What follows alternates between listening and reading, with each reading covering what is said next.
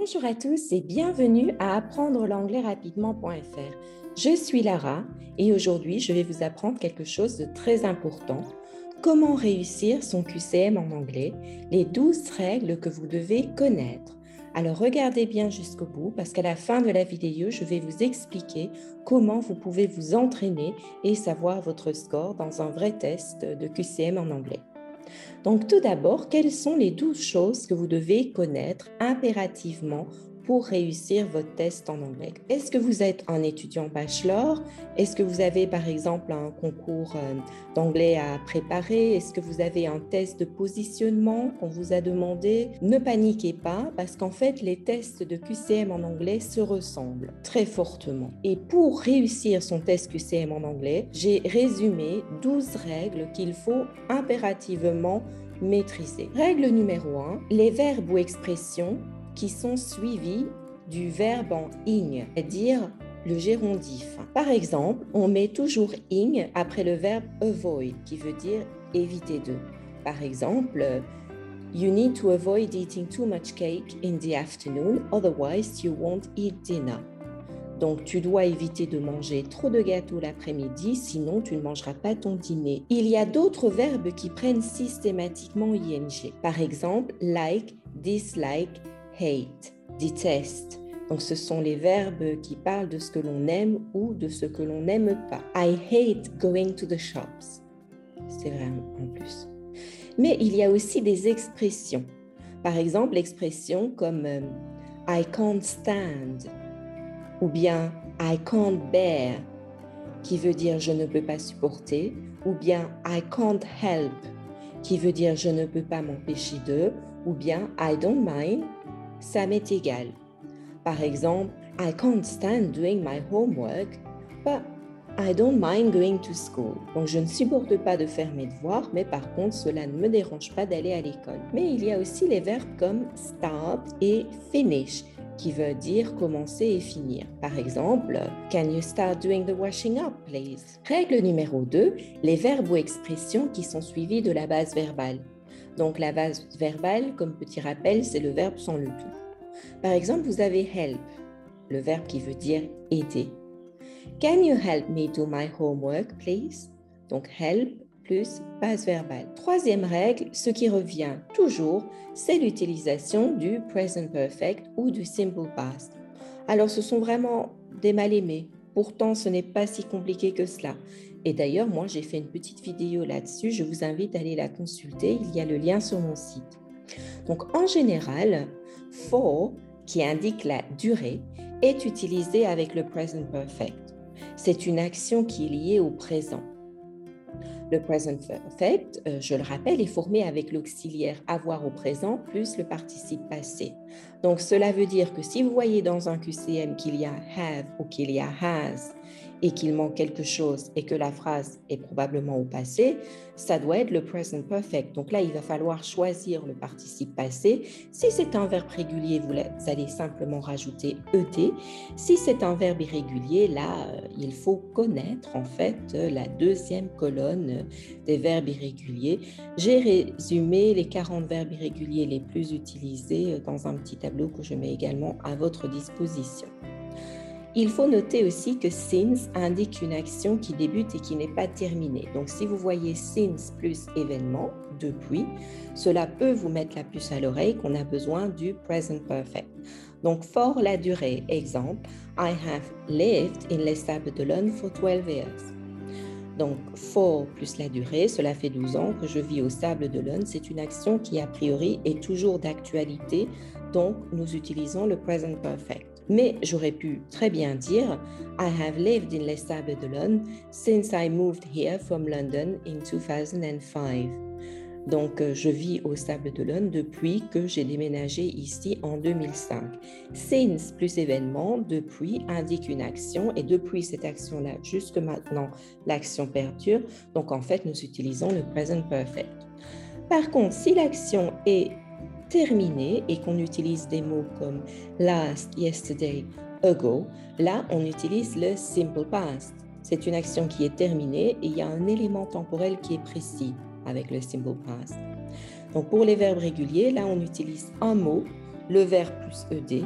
Et pour les verbes irréguliers, toujours un mot. Il s'agit de la deuxième colonne des verbes irréguliers. Par exemple, I eat, I ate. Pour le present perfect, il s'agissait de la troisième colonne du tableau des verbes irréguliers pour pouvoir former le participe passé. I ate spaghetti vongole last night. J'ai mangé euh, des spaghettis vongole la nuit dernière. En fait, euh, j'adore les spaghettis vongole. Donc ça, c'est probablement vrai. Donc je vous ai mis le lien sur deux petits cours que j'ai fait sur le present perfect et le symbol past car c'est quand même quelque chose d'important. Quatrième règle, la concordance des temps en anglais. Donc il faut savoir qu'il y a une concordance des temps en anglais. Toujours bien respecter cette concordance des temps. Par exemple, si on a would d'un côté, on a le passé prétérit de l'autre. Notez que had to, c'est le verbe modal de have to, devoir, qui est comme must, le verbe modal au passé, puisque must ne peut pas être conjugué au passé. Donc si on a will d'un côté, on a le présent simple de l'autre. C'est un peu similaire qu'au français d'ailleurs. Donc par exemple, if you don't do your homework, I'll be very disappointed with you. Si tu ne fais pas tes devoirs, je serai extrêmement déçu de toi. If I had money, I would buy a Ferrari. Oh yes, I would. Donc si j'avais l'argent, j'achèterais une Ferrari. Donc là, nous avons had to, le passé, prétérit, et would de l'autre côté. If you don't do your homework, I'll be very disappointed. Euh, donc là, vous avez le présent d'un côté, if you don't, et vous avez le will de l'autre, I'll be. Le will qui est raccourci. Cinquième règle, et non les moindres, les verbes modaux en anglais. Donc, il y a deux possibilités.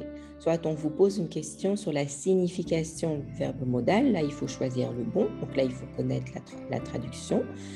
Deuxième possibilité, on vous demande ce qui suit le verbe modal. Très simple. Verbe modal, toujours la base verbale. Alors, quels sont les différents verbes modaux? J'ai fait un cours d'ailleurs là-dessus, vous pouvez voir le lien sur mon site. Donc, nous avons par exemple might qui veut dire pourrait ou may qui veut dire peut, qui exprime la probabilité. Nous avons must et have to qui expriment l'obligation. Nous avons can et could qui expriment la capacité. Nous avons également should, devrait, qui explique une obligation modérée. Donc le tout est de choisir le bon et de toujours mettre la base verbale. Donc il ne faut jamais choisir le verbe en ing ou le verbe avec tout. Les suggestions en anglais, had better. Alors, you had better, qui peut être raccourci you'd better, donc le you apostrophe d better, veut dire tu ferais mieux. C'est un conseil, une suggestion. Il est toujours suivi de la base verbale, donc le verbe sans le tout. Par exemple, I'd better go home now before it gets dark. Donc, je ferais mieux de rentrer à la maison avant qu'il fasse noir. Septième règle, la différence entre used to et to be used to plus ing en anglais.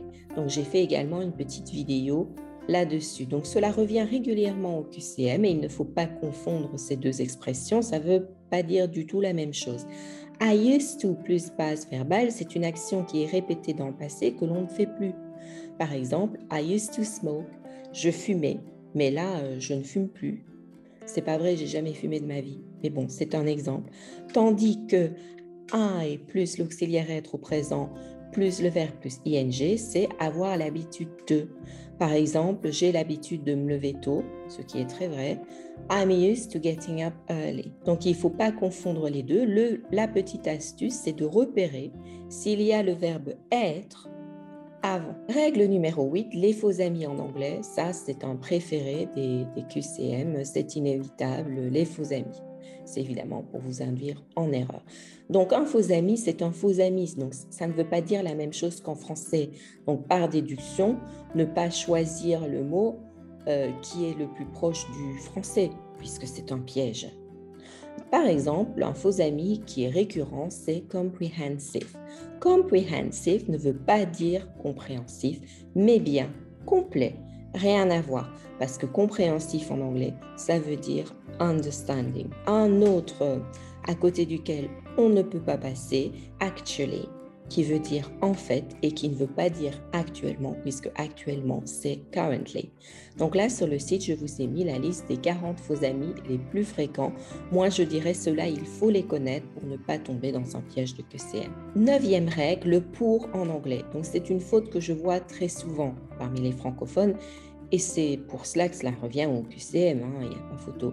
Donc, pour devant un verbe, c'est tout et pour devant un nom, c'est for. Donc, par exemple, I do this to win. Je fais cela pour gagner. Ou bien, I do this for my mom. Je fais cela pour ma maman. C'est vraiment pas compliqué, donc ça, il faut juste s'en souvenir. Les adjectifs possessifs en anglais, ça aussi, c'est un favori des QCM. C'est très simple. I, my, you, your, he, his, she, her, we, are, they, their. Donc il faut simplement les connaître pour mettre le bon adjectif possessif en anglais. Bien se souvenir que si vous ajoutez un s, cela devient un pronom possessif. Donc par exemple, avec my, ça va pas marcher parce que c'est irrégulier, donc ça va être my, mine, my bag, it's mine, mon sac, c'est à moi. Mais à partir de you, ça marche. Your bag, it's yours. His bag, it's his. Her bag, it's hers. Our bag, it's ours. Their bag, it's theirs. Bon, simple comme bonjour. Ne pas se tromper. Onzième règle, la différence entre le présent simple et le présent continu. Ça, c'est un chouchou des QCM. Et c'est pourtant très simple. I get up every day at 6 o'clock. Je me lève tous les jours à 6 heures. C'est une habitude. J'utilise le présent simple. I'm talking to you right now. Je suis en train de vous parler maintenant. C'est le présent continu. C'est une action en train de se faire. Je vous ai fait d'ailleurs une petite vidéo là-dessus à aller voir sur mon site.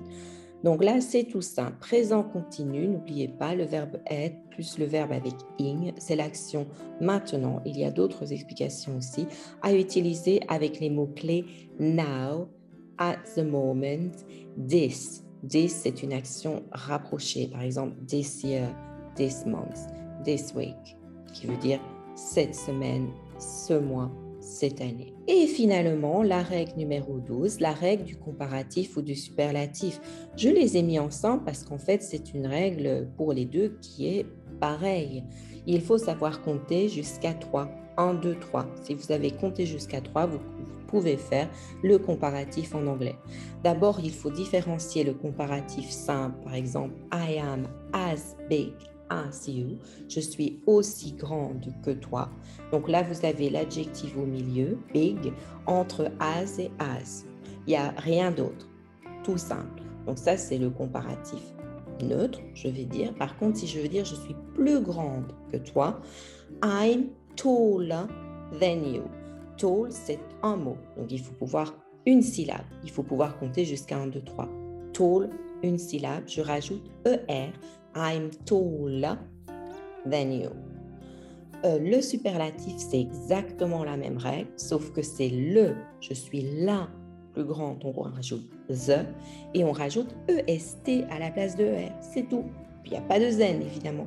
Donc, I am the tallest of the class.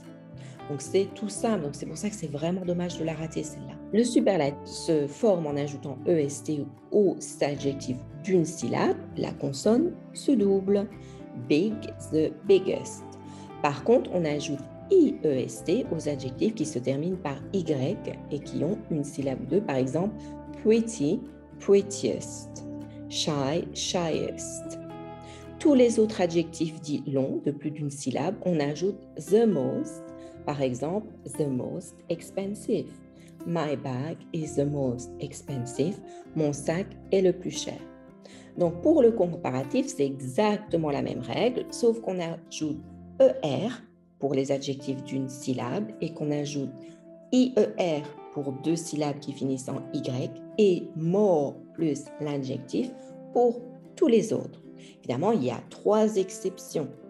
Euh, qui sont toujours évidemment les plus utilisés. Donc nous avons good qui devient better, nous avons bad qui devient worse, qui veut dire pire. Et nous avons far qui devient further, qui veut dire loin, plus loin. Donc pour le superlatif, nous avons également les trois exceptions. The best, le meilleur. The worst, le pire. The furthest, avec un U selon que vous pratiquez l'anglais britannique, ou avec un A, the farthest, selon que vous pratiquez l'anglais américain. Voilà donc la règle du comparatif hyper simple. Dans l'exemple, je vous avais mis I'm prettier and more intelligent than you. I'm the smartest of the class and the most modest too. Donc, je suis plus jolie et plus intelligente que toi. Je suis euh, la plus intelligente de la classe et la plus modeste aussi. Donc le QCM en anglais, testez vos connaissances maintenant. Je vous ai mis un petit quiz euh, sur mon site. Vous pouvez tester. Vous avez alors votre score. Je vous ai également mis trois caouts pour réviser votre test en QCM en anglais. Donc les caouts, c'est pour ceux qui ne connaissent pas, c'est une appli, c'est aussi disponible sur l'ordi pour créer des jeux d'équipe en ligne. Moi, en tant que professeur, j'ai un compte et je crée euh, régulièrement des caouts que je fais en classe avec mes élèves. Donc, j'ai trois caouts que vous pouvez faire en solo ou bien en équipe. C'est très simple. Cliquez sur le lien que j'ai mis sur euh, mon site. Et là, vous pouvez jouer euh, de votre téléphone, par exemple, et vous avez la question qui s'affiche sur l'ordi. Vous choisissez juste la couleur sur le téléphone alors c'est celui qui est le plus rapide, si vous jouez en groupe, euh, qui gagne, mais aussi qui, donne la bonne réponse. Et j'en ai fait trois sur le thème des QCM en anglais. Donc euh, voilà, vous pouvez vous entraîner et voir un peu le score euh, que vous arrivez. Donc il faut, c'est vraiment pas compliqué en fait de réussir un QCM en anglais parce que c'est toujours les mêmes questions. Il faut juste se souvenir de ces règles grammaticales de base, je vais dire. Et puis, il faut prendre son temps, ne pas paniquer. Il faut bien aussi savoir euh, quelle est la notation. Donc, par exemple, est-ce que c'est à mon avantage de quand même mettre quelque chose, même si je suis pas sûre, ou bien est-ce que c'est à mon désavantage? Par exemple, si vous avez une cotation négative, si vous avez plus 3 pour une bonne réponse et moins 1 euh, pour une mauvaise réponse, c'est pas à votre avantage de mettre quelque chose si vraiment vous n'avez zéro idée, parce que c'est quand même 25% seulement de chances de réussite, donc vous avez quand même 75% de chances euh, d'avoir moins 1. D'accord? Il faut juste réfléchir à cela. Donc j'espère que cette vidéo vous a plu et que cela vous a été utile. Donc là, j'encourage vraiment mes étudiants euh, qui étudient en ce moment euh, pour leur test de fin d'année de, bien se concentrer sur ces petites règles. Et je vous dis Happy Learning in English. See you later. 拜拜。